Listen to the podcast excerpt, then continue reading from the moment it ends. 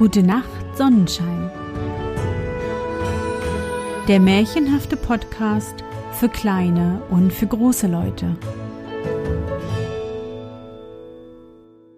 Hallo, mein Sonnenschein. Wie war dein Tag heute? Was hast du heute Schönes erlebt? Mein Name ist Anne und ich begrüße dich zur 104. Folge meines Märchenpodcasts. Lass uns zusammen in die wunderbare Welt der Märchen reisen und gemeinsam entdecken, was die Helden und Prinzessinnen auf ihren Abenteuern erleben. Bist du bereit? Dann kuschle dich fest in deine Bettdecke, nimm dein Lieblingskuscheltier in den Arm und wenn du magst, schließe die Augen und folge mir ins Märchenland. die Prinzessin mit den Entenfüßen. Der alte König war gestorben. Die Kammerherren streiften schwarzen Flor über ihre buntseidenen Ärmelpuffen, und die Damen drückten die spitzen Tüchlein an die Augen vor Kummer darüber, dass nun der Hofball nicht stattfinden konnte, der zum kommenden Tag angesagt worden war. Im Krönungssaal stand der Thronsessel. Er war schneeweiß und hatte vergoldete Füße, und über seine Rückenlehne herab hing der Purpurmantel mit dem Hermelinfutter, den sollte der junge Prinz umgelegt bekommen. Der Hofmarschall hielt die Krone zwischen den gespreizten Fingern und fuchtelte mit dem Zepter durch die Luft. Das war ja ein netter Regierungsantritt. Läufer liefen unablässig die Marmortreppen des Schlosses hinauf und herunter, aber der junge Prinz war nirgends zu finden. Durch den Schlosshof schritt pfeifend der Hüterjunge. Hahaha, hier könnt ihr ihn lange suchen, lachte er. Drüben hinterm Walde bei den Moorwiesen liegt der Prinz am Grase und sieht die weißen Wölklein fliegen. Ja, nun wussten sie es. Aber am meisten ärgerten sich die Läufer darüber, denn jetzt mussten sie in ihren spitzen Schnabelschuhen über den lehmigen Waldboden zu den Moorwiesen laufen. Schon von weitem sahen sie den Prinzen im Schilfgras liegen. Als der die drei Läufer erblickte, stand er auf klopfte sich die Schilfhalme vom Wams und ging ihnen entgegen. Ich weiß, ich weiß bereits alles, sagte er. Das Klügste wird sein, ich füge mich in das Unvermeidliche. Aber das dürft ihr mir schon glauben. Ich hätte lieber meinen Lebtag an den Moorwiesen Schweine gehütet, als nach meines Vaters Tod den Thron zu besteigen. Wahrhaftig, das sagte er. Drinnen im Schlosse bekam der junge Prinz vom Hofmarschall die Krone aufgesetzt. Das Ding wird mir den Verstand zerquetschen, sprach er und schüttelte seinen Kopf, dass die Locken flogen. Aber der Hofmarschall ließ keine Einwendungen gelten. Er hing dem Prinzen den Purpurmantel um die Schultern und drückte ihm das Zepter in die Hand. Hiermit war die Krönung vollbracht. Der junge König beugte das Haupt unter der Last seiner Krone und ließ den Arm sinken. Ah, jetzt verstehe ich erst, wie schwer das Regieren ist, meinte er und seufzte tief. Allabendlich, wenn die Sonne sich rot im Moorteich spiegelte, warf der junge König Purpurmantel und Zepter beiseite und wanderte einsam durch den grünen Wald zu den Moorwiesen hinaus. Dort legte er sich ins Schilfgras und starrte zum Abendhimmel empor, bis die Sterne glitzerten. Das ging so eine gute Weile, bis man im Schloss über die sonderbare Gewohnheit des jungen Königs zu reden begann und allerhand Schlechtes und Unrechtes dahinter vermutete. Eines schönen Tages zog der Hofmarschall den jungen König beiseite. Majestät verzeihen, flüsterte er ihm ins Ohr. Aber so darf es nicht weitergehen. Das Volk murrt, die Regierungsgeschäfte kriechen einen Krebsgang. In unserer Schatzkammer vermag bald ein Blinder die Dukaten zu zählen.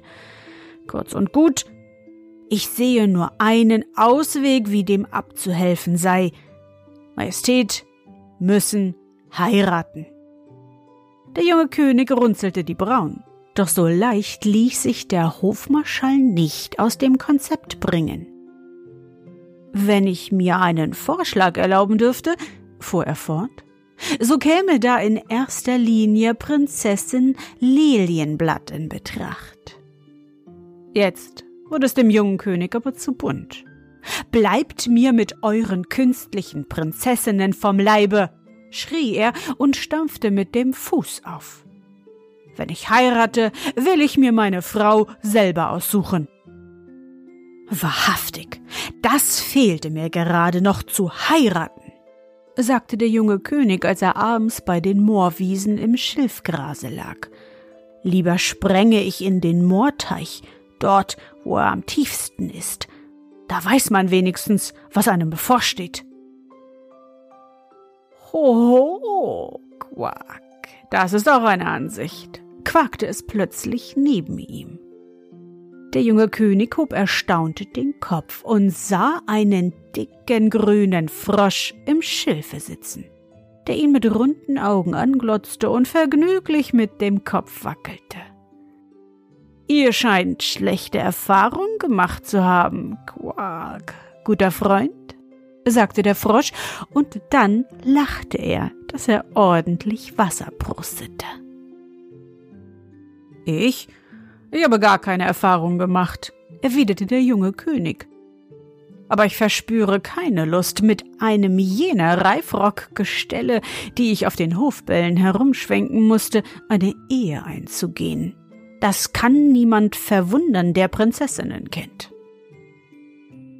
Quack, ich kenne sie zwar nicht, sagte der Frosch, aber ich kann mir vorstellen, dass sie alt und vertrocknet sind. Sie müssten einmal in frisches Wasser gesetzt und ordentlich untergetunkt werden. das ist ein vertrefflicher Gedanke, meinte der junge König und lachte. Quack, ich habe immer vortreffliche Gedanken, antwortete der Frosch und blies sich auf. Aber meines Äußeren wegen werden sie nicht beachtet, Quack, und zwar nur aus dem Grunde, weil ich so grasgrün bin. Das Grün ist doch nun einmal meine Leibfarbe. Wenn du so vortreffliche Gedanken hast, sagte der junge König, so kannst du mir gewiss zu einer Frau verhelfen. Es soll aber keine Froschkönigin sein, sondern ein schönes, warmblütiges Menschenkind. Diese Bedingung stelle ich. Quack, nichts leichter als das, sagte der Frosch. Komm heute Nacht, Quack, wenn der Vollmond scheint an den Moorteich. Da kannst du das holdeste Mädchen der Welt, die Enten hüten sehen. Sie ist so hübsch, dass ich eine Zeit lang selber daran dachte, sie zu heiraten. Quack. Aber sie vermag sich nicht ordentlich aufzublasen und hat eine melodische Stimme. Mit diesem Mängeln könnte sie nie bei uns zu Hofe erscheinen, und darauf sehe ich. Das wäre für mich kein Hinderungsgrund, sprach der junge König. Gefällt mir die schöne Entenhüterin ebenso gut wie dir, so soll nichts auf Erden mich daran hindern, sie zur Frau zu nehmen. Sobald der Vollmond hinterm Waldrand aufzusteigen begann, zog sich der junge König in seine Gemächer zurück, warf einen schwarzen Mantel um, stülpte die Kapuze über den Kopf und schlich unerkannt durch eine Hinterpforte zum Schlosse hinaus. Schon von fern sah er die Moorwiesen im Mondschein glänzen. Irrlichter liefen vor seinen Füßen hin und her und wiesen ihm den Weg. Da war auch sein Freund, der Frosch. Breitspurig saß er mitten auf der Landstraße und erwartete ihn. da bist du ja, Quack, quakte er. Potzmoorschlamm und Fliegenbein, du scheinst es eilig zu haben. Und er lachte, bis er sich verschluckte. Spare jetzt deine Scherze, sagte der junge König, dem doch ein wenig ängstlich ums Herz war. Zeig mir lieber diejenige, deren Willen ich durch Nacht und Nebel hierher gekommen bin. Quack, hättest du Augen im Kopf, hättest du sie längst erblickt, versetzte der Frosch. Drüben am Teichrand sitzt sie und lässt die Füße ins Wasser hängen. Aber euch Menschenkindern muss man die Nase auf alles stoßen. Quack, sonst merkt ihr nichts. Der junge König blickte zum Teichrand hinüber. Da saß ein Mädchen, das hatte ein Gesicht weißer als die Mondstrahlen, Augen dunkelblauer als der Nachthimmel und Haare goldgelber und weicher als der zarteste Entenflaum. Sie ist wirklich wunderschön, sagte der junge König, der keinen Blick von dem Mädchen wenden konnte. Ich gäbe mein Königreich darum, wenn sie meine Frau werden wollte. Quack, das Königreich kannst du ruhig behalten, sagte der Frosch. Das wird sie nicht genieren, aber zu ihr hinüberhüpfen lass uns, eh's zu spät wird. Denn Glockenschlag eins muss die schöne Entenhüterin wieder nach Hause. Sie gingen nun zusammen um den Moorteich herum zu dem Platze, wo das Mädchen saß. Das stieß beim Anblick der beiden einen leisen Schrei aus und zog sein aufgeschürztes Gewand so tief hinab, dass der Saum das Wasser berührte. Quack, schönen guten Abend, mein Fräulein, quakte der Frosch. Hier bringe ich euch einen Freund, der ein waschechter Prinz und König ist und euch zur Frau haben möchte.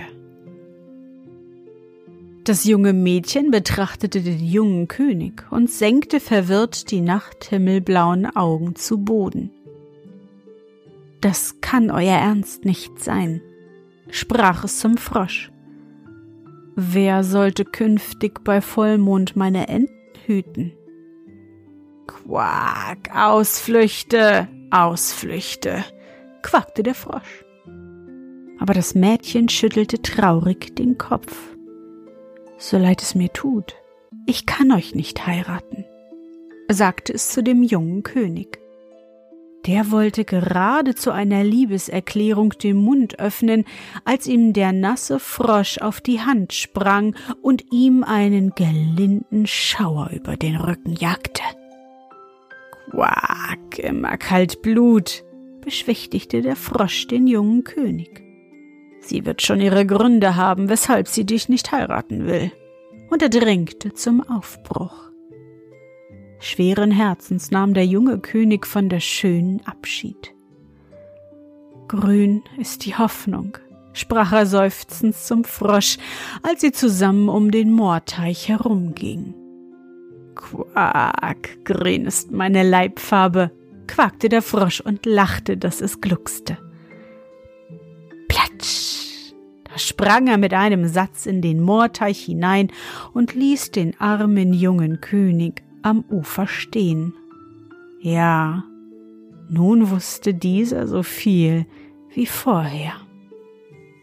Von dieser Stunde an wurde es mit seiner Traurigkeit noch schlimmer.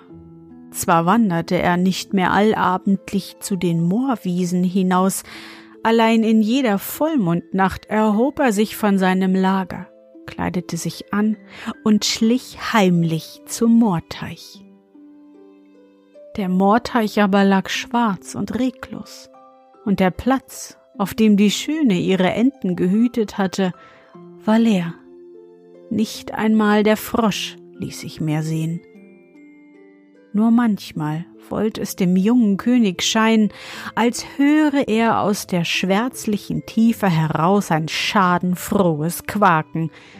Doch das konnte auch eine Täuschung sein, und bleich und verhärmt kehrte er ins Schloss zurück. Und eines Tages zog der Hofmarschall den jungen König wieder beiseite. Majestät, sprach er, Majestät ertragen die Einsamkeit nicht.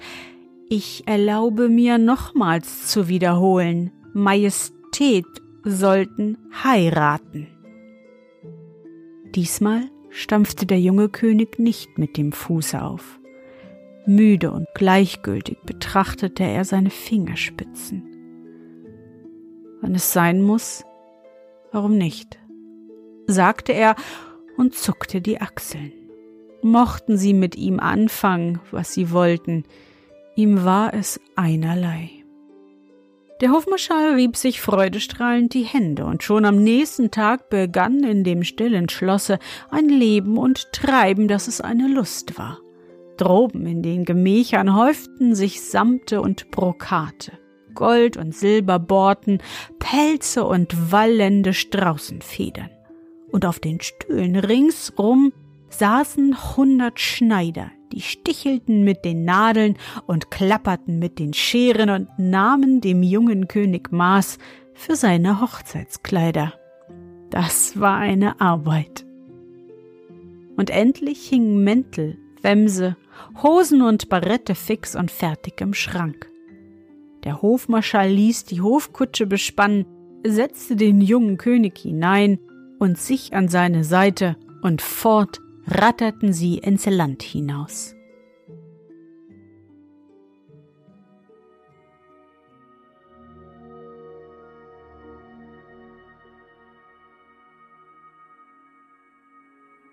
Na, Sonnenschein, bist du noch wach? Das war der erste Teil vom zauberhaften Märchen Die Prinzessin mit den Entenfüßen von Anna Bete Kuhn, aufgeschrieben von Heinrich Seidel. Der arme, arme junge König. Voller Liebeskummer muss er nun mit dem Hofmarschall auf Brautschau fahren. Ob er die wunderschöne Entenprinzessin wieder trifft? Und sag mir einmal, wo ist eigentlich der grüne Frosch, wenn man ihn braucht? Weißt du es? Ich hoffe, dir hat unsere gemeinsame Reise heute gefallen.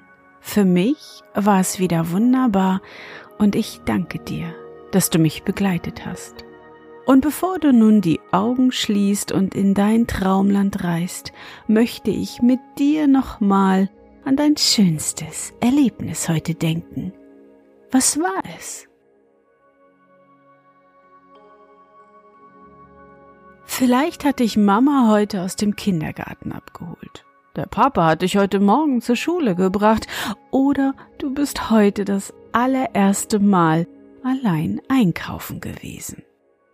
Alles so schöne Momente. Versuche dich an dein schönstes Erlebnis zu erinnern. Und? Was war dein schönstes Erlebnis heute? Und wie fühlst du dich dabei? Suche dir auch heute wieder den schönsten Moment aus und präge ihn dir gut ein. Und wenn du magst, kannst du ihn auch malen oder aufschreiben. Und nun, gute Nacht, Sonnenschein. Schlaf gut und träum was Schönes.